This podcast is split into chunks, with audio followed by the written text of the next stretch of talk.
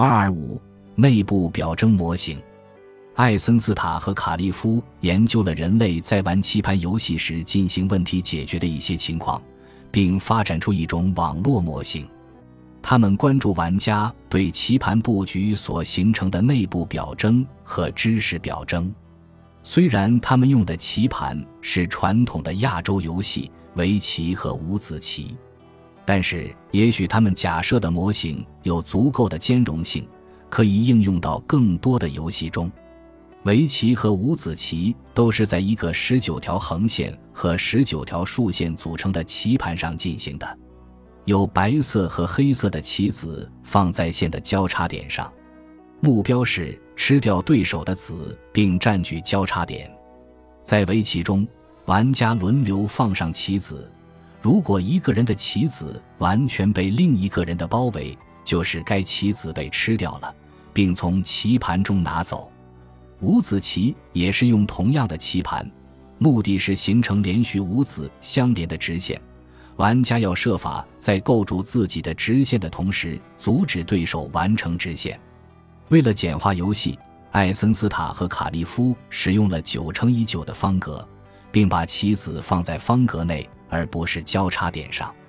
对棋类活动的研究是通过让人与电脑下棋而进行的。这样，研究者就可以部分控制电脑的策略和技巧。问题解决任务中的内部表征是高度主观化的，真实世界中结构外形的心理副本未必能与一个人的内部表征完美匹配。例如，如果把图十四点四所示棋形看成是五子棋的布局，那么对下棋的人来说，图十四点四。B 中虚线所示 X 是很重要的布局模式，但是若看作围棋的布局，重要的表征则是图十四点四 C 中所示可能围出来的图形。由于受知觉者的动机影响，问题的知觉组织就会不同于任务的自然属性。为了证明内部表征和真实事件间的不对称性。艾森斯塔和卡利夫让参与者分析图十四点五 A 中的棋局，并决定若是下五子棋，黑子最好的下一步走法。接着，在不呈现棋形的情况下，让参与者重组布局，然后再让他们看图十四点五 B 的棋局，决定若是下围棋，白子的最好的一步走法。同样要求重组布局。图十四点五的 A 图和 B 图的棋局是一样的，只不过后者是由前者旋转了九十度，并沿纵轴对称，且互换了棋子的黑白颜色后得到的。所以，这里的关键点在于两个任务所给出的信息量是相同的。研究者给围棋和五子棋各界定了六个关键棋子，实际上。这些棋子构成了每个游戏的模板，在记忆中把这些棋子进行重组是受指导语的直接导向作用的。换句话说，如果参与者以围棋来思考，记得的就是围棋的关键字；如果是以五子棋来思考，记得的就是五子棋的关键布局。图十四点六显示了参与者把看到的棋局理解为不同的游戏类型时，正确回忆出关键字的百分比。进一步的分析显示，参与者下快棋时，